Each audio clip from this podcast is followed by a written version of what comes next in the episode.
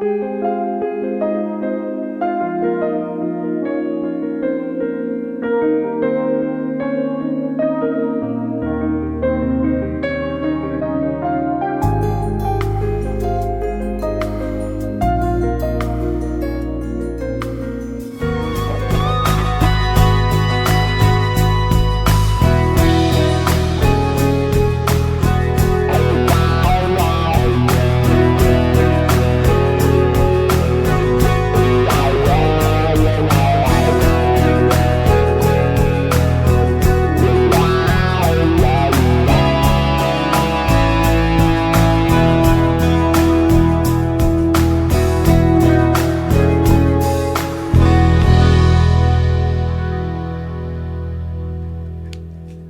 Olá, amigos, muito boa tarde. Aqui é o Wagner Borges falando. Estamos começando o programa Viagem Espiritual aqui pelos 95.7 FM da Rádio Mundial de São Paulo. Nosso programa de todos os domingos, de meio-dia e 30 até as 13 horas. Começamos o programa com essa linda canção do Joe Satriani. O CD chama-se Crystal Planet.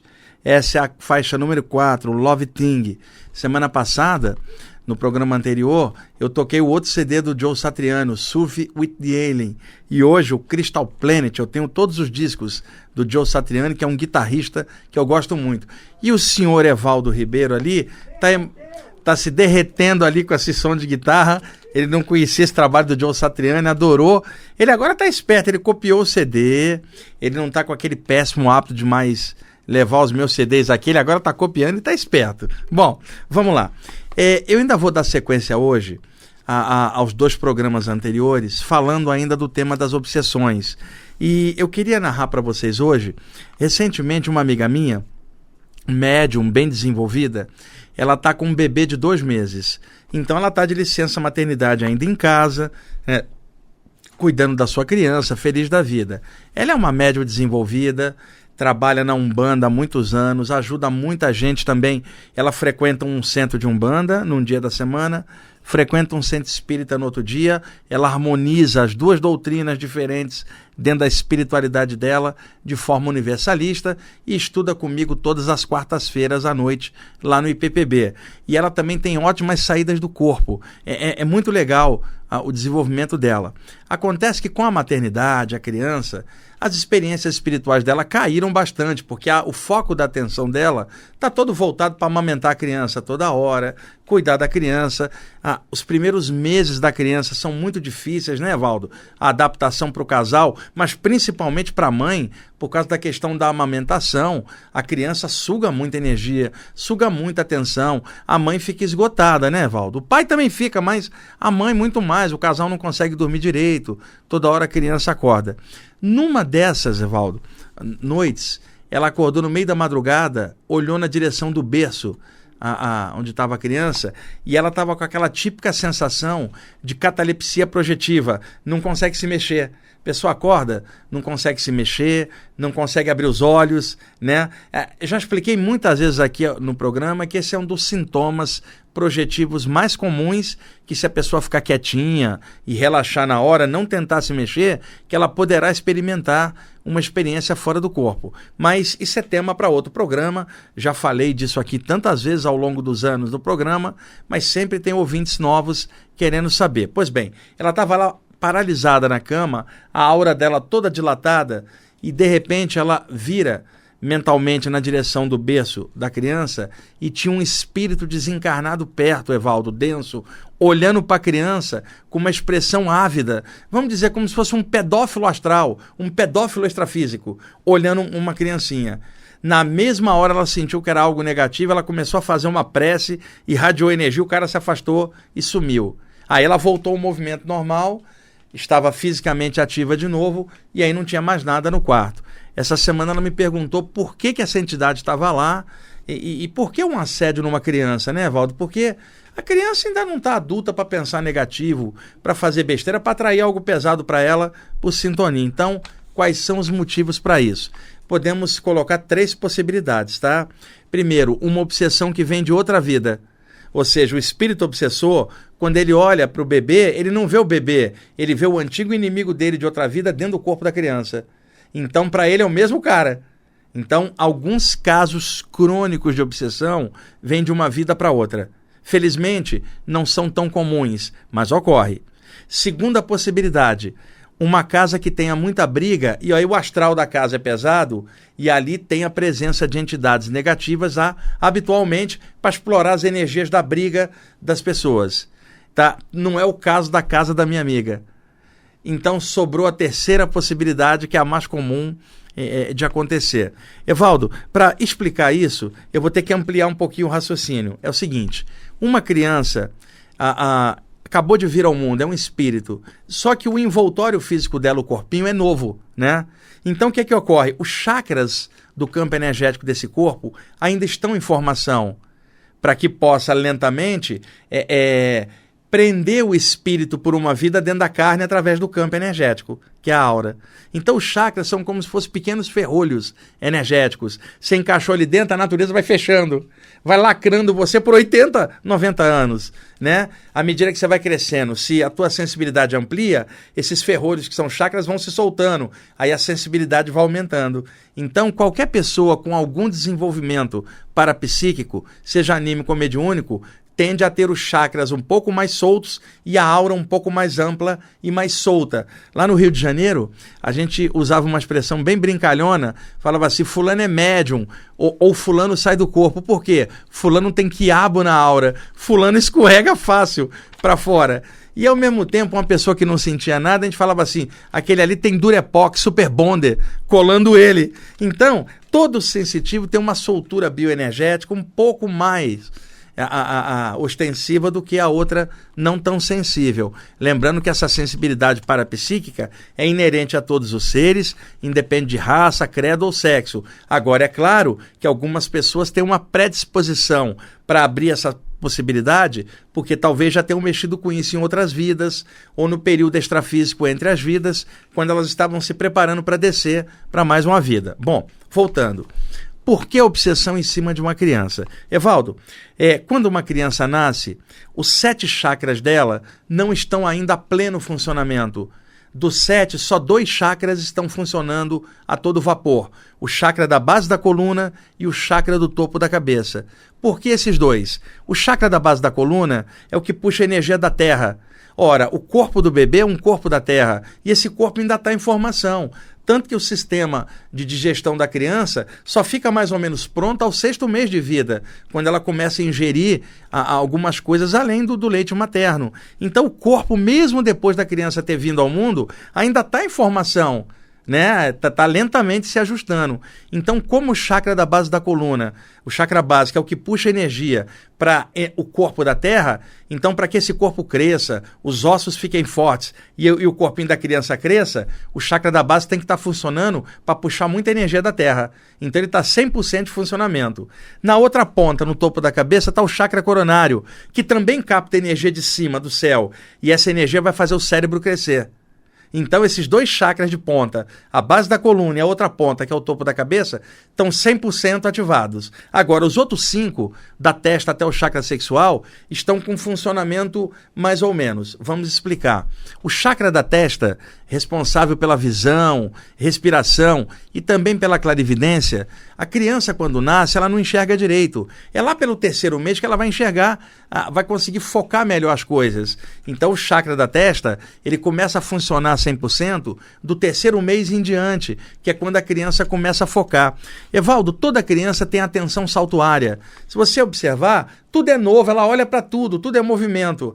É lá pelo terceiro mês que ela começa a focar um brinquedinho que você mexe, focar você, quer dizer, é, o centro frontal dela se ativou. O chakra laríngeo, o chakra da garganta, ele se ativa mais ou menos quando a criança começa a querer falar, porque vai a energia desse chakra vai se ativar. Quer dizer, ao longo dos meses ela começa a balbuciar as primeiras palavras, o chakra da garganta começa a fluir e vai fluir totalmente quando ela já estiver se comunicando perfeitamente. O chakra cardíaco, se ativa completamente por volta do terceiro ano e meio de vida. Se você observar, até o terceiro ano de vida, toda criança é egoísta, Evaldo. Ela toma o brinquedo da outra, toma o biscoito, ela não tem noção de partilha. E, e o mundo para ela é o pai e a mãe.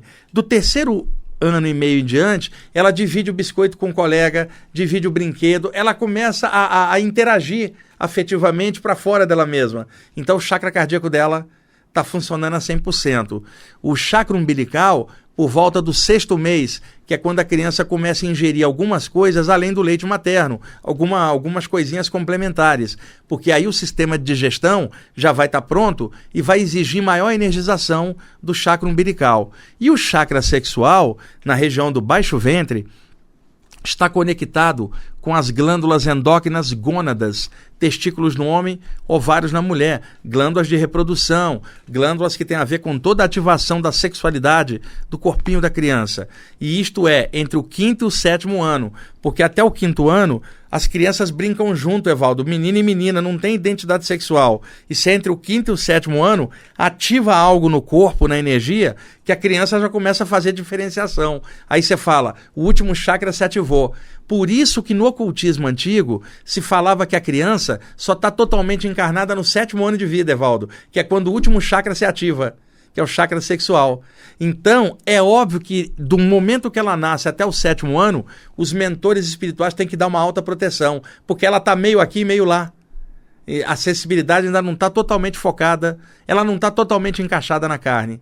Então, alguns obsessores, aí voltando ao tema, procura encostar numa criança, por quê, Evaldo? Porque esses obsessores estão procurando energia da terra, sugar a energia do corpo que eles não têm mais.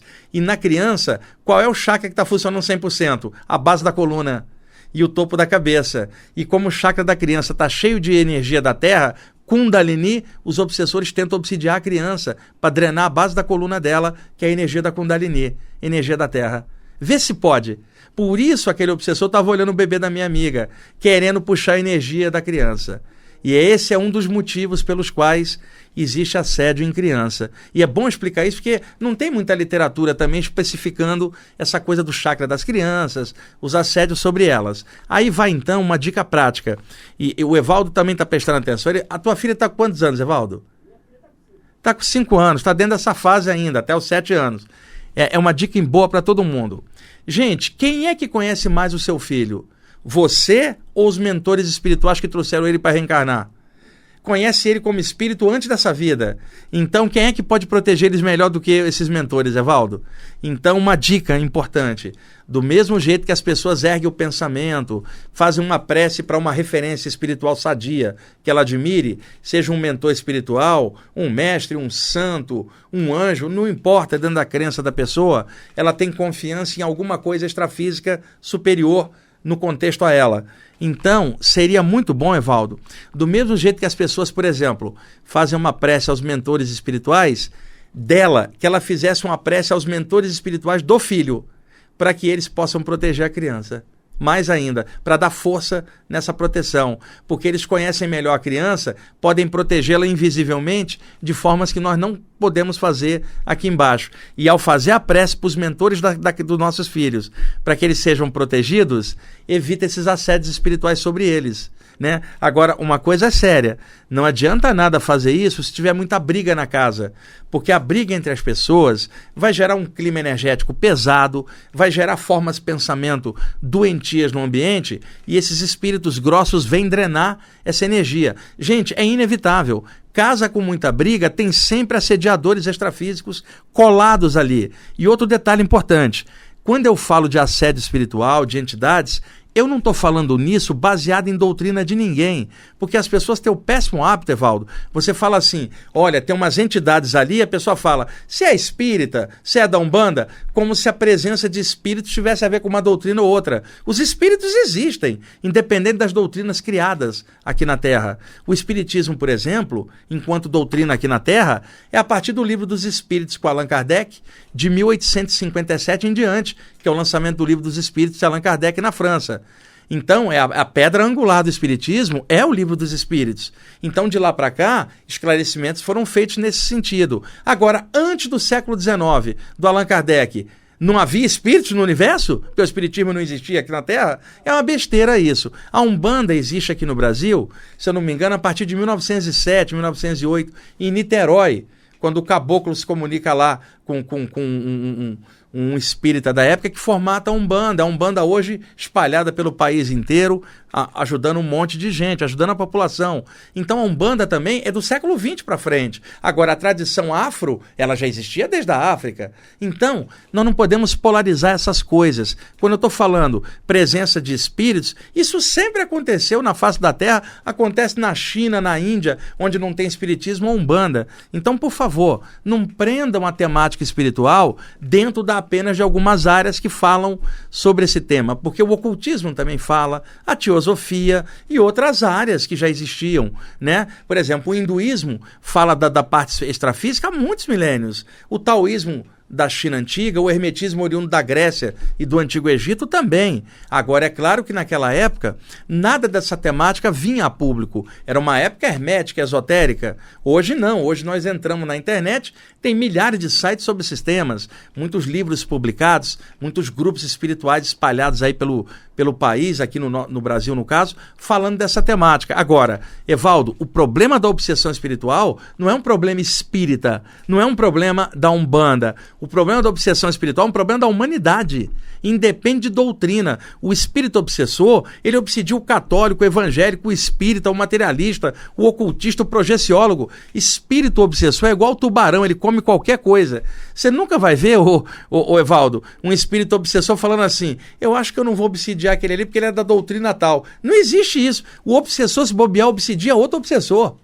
É igual tubarão psíquico, ele traça tudo, qualquer coisa. Então, a temática espiritual, ela não, não faz parte de doutrina alguma. Doutrinas da Terra estudam essa temática, cada uma do seu jeito. Agora, o mundo espiritual é um mundo espiritual, não é doutrina de ninguém, é o universo inteiro com seus diversos planos extrafísicos interpenetrando. O Evaldo tá rindo ali. Do que que você tá rindo, cara? O obsessor é capaz de obsidiar outro obsessor. Ele não tem moral. O cara é um tubarão psíquico e outro é arrogante. Ele vai, tá me dando mole, eu vou pegar. Pega até outro obsessor, cara. Né? Ele pega o espírita, pega o católico, pega o evangélico. Se Buda der mole, o obsessor vai lá e obsidia o Buda. Sabe? É assim, deu mole. Semelhante atrai semelhante. Então, é importante a gente estudar esse tema. E uma coisa fundamental, gente, que erradica as obsessões, que é bom humor. Quando eu falo bom humor, não estou falando leviandade, nem ironia descabidas. Eu estou falando bom humor no sentido sadia, Valdo. Uma risada sadia, um clima de bom humor para levar as coisas na esportiva e, e, e não ficar valorizando coisas pesadas, não ficar fazendo tempestade em copo d'água. Afasta os obsessores, gostam de pessoa mal-humorada, gostam de pessoas com autoestima baixa.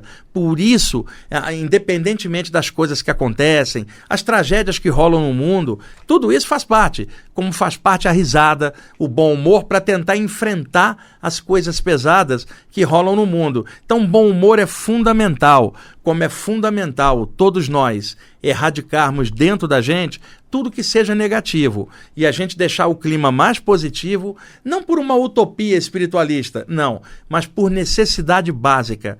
Semelhante atrai semelhante. Se a autoestima estiver baixa, espíritos grossos vão vir explorar sua tristeza. Se você está irritadiço, espíritos grossos vão vir explorar o seu clima de irritação. Isto é assim. Qualquer clarividente meia-boca pode confirmar isso que eu estou falando para vocês. Qualquer médium meia-boca pode confirmar isso que eu estou falando para vocês. Qualquer projetor extrafísico que sai do corpo, vê o mundo espiritual, pode confirmar isso para vocês. Por isso, uma das grandes doenças da humanidade é o assédio espiritual. Mas eu não estou dizendo que todo problema humano é assédio, porque tem gente que exagera, né, Valdo? A pessoa está cheia de pensamento negativo e diz que tem um espírito obsidiando ela. Não tem ninguém. É ela mesma que está se obsidiando. Então é claro que tem gente que exagera. Tudo é o obsessor. Não é isso que eu estou falando. Eu estou falando da, da coisa clara do processo da obsessão, que é um processo que encampa a humanidade. Esse planeta é uma obsessolândia.